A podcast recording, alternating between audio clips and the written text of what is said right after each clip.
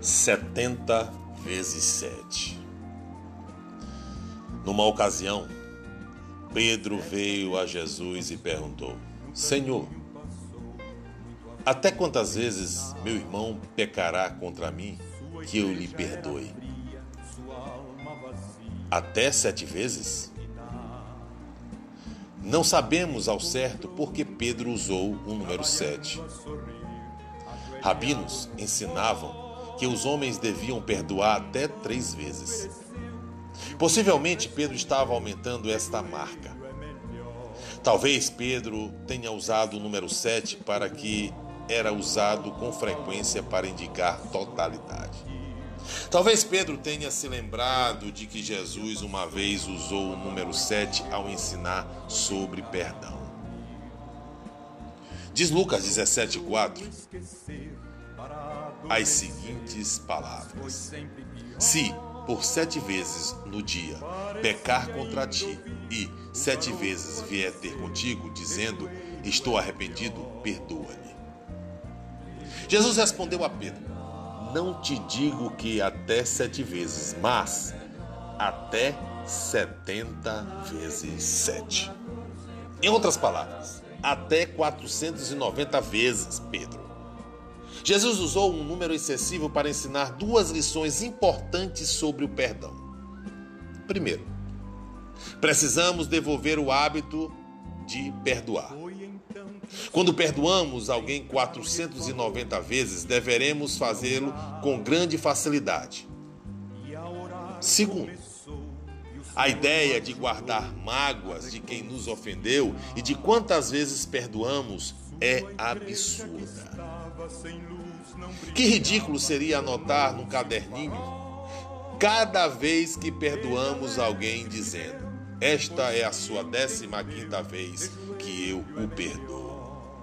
Agora são mais 475 vezes e eu não vou ter que perdoá-lo. Nunca mais. O amor não guarda mágoas. O que Jesus ensinou a Pedro não era um ensinamento isolado. O perdão é uma parte vital do plano de Jesus para a sua igreja, que somos nós. Ele assim instruiu seus seguidores, ou seja, seus discípulos, aprendiz de Jesus, em dois textos.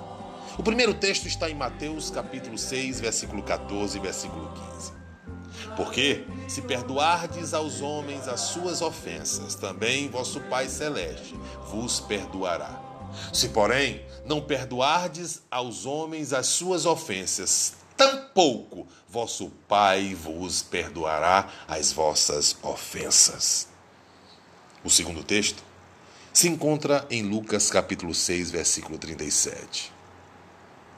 Não julgueis e não sereis julgados não condeneis e não sereis condenados. Perdoai e sereis perdoados. Que a graça do Senhor Jesus Cristo, o amor de Deus nosso Pai, a comunhão e as doces consolações do Espírito Santo esteja sobre todos nós, em nome de Jesus. Jesus, o nosso libertador. João, capítulo de número 8, do versículo 1 ao versículo de número 11, relata um incidente. O incidente da mulher surpreendida em adultério. Esse incidente parece nos ilustrar de maneira comovente algo interessante a liberdade espiritual. Os líderes religiosos, orgulhando-se da sua liberdade como filhos de Abraão, eles trazem a Jesus uma mulher que consideram completamente escravizada pelo pecado. Quando Jesus lhes ensina uma lição, eles se retiram do cenário se retiram porque eles estavam presos pelas correntes de uma consciência culpada. Já a mulher fica ali transbordando de felicidade na liberdade que Cristo lhe concedeu. Semelhantemente, o presente trecho de João começa com um quadro de um grupo de judeus que se consideravam livres, mas que logo revelam-se escravos do pecado. A conversação registrada no versículo 31 ao versículo 59 nos revela as diferenças essenciais entre os que queriam se apegar à antiga aliança e Cristo, que veio para cumpri-la. Enfatizavam o lado histórico da religião. Já, já o nosso Mestre Jesus exalta o lado espiritual. Aí então, apelam aos privilégios externos da religião.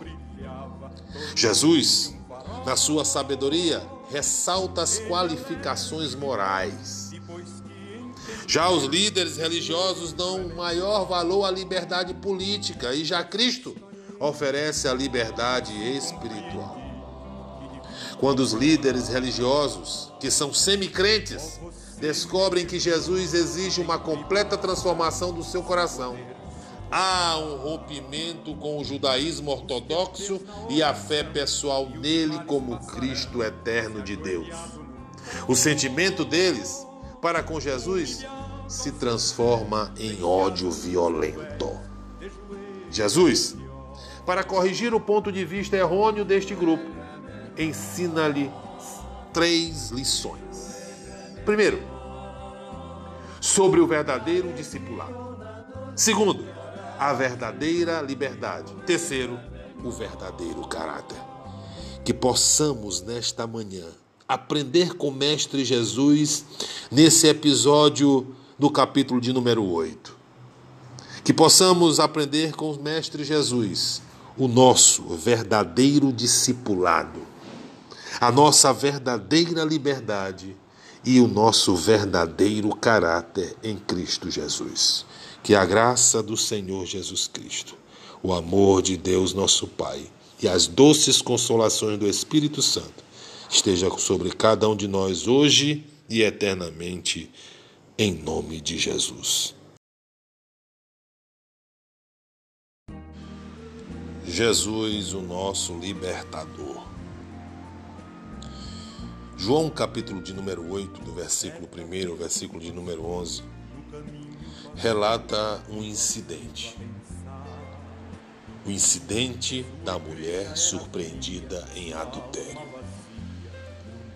Esse incidente parece nos ilustrar de maneira comovente algo interessante: a liberdade espiritual.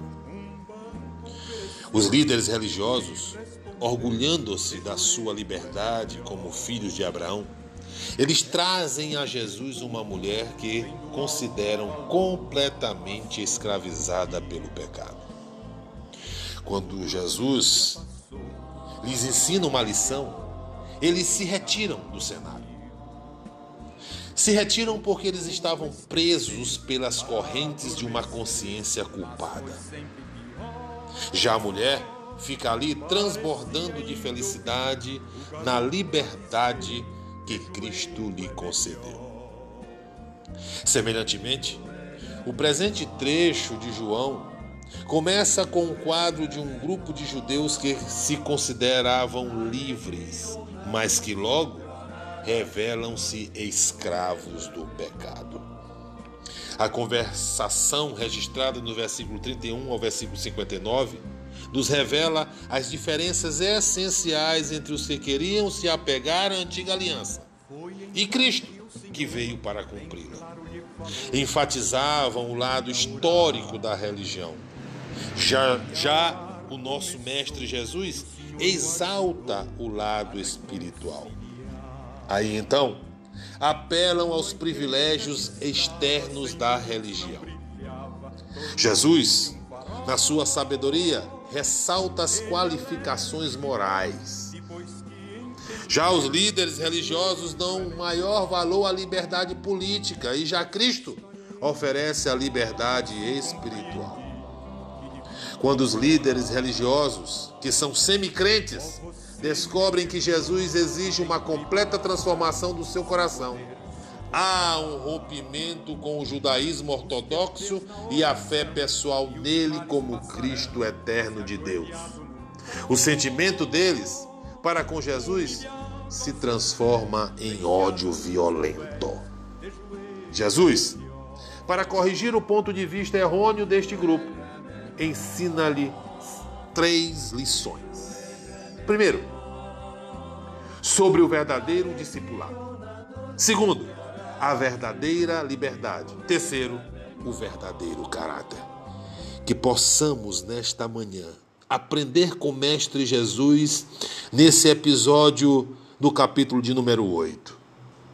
Que possamos aprender com o Mestre Jesus o nosso verdadeiro discipulado, a nossa verdadeira liberdade e o nosso verdadeiro caráter em Cristo Jesus.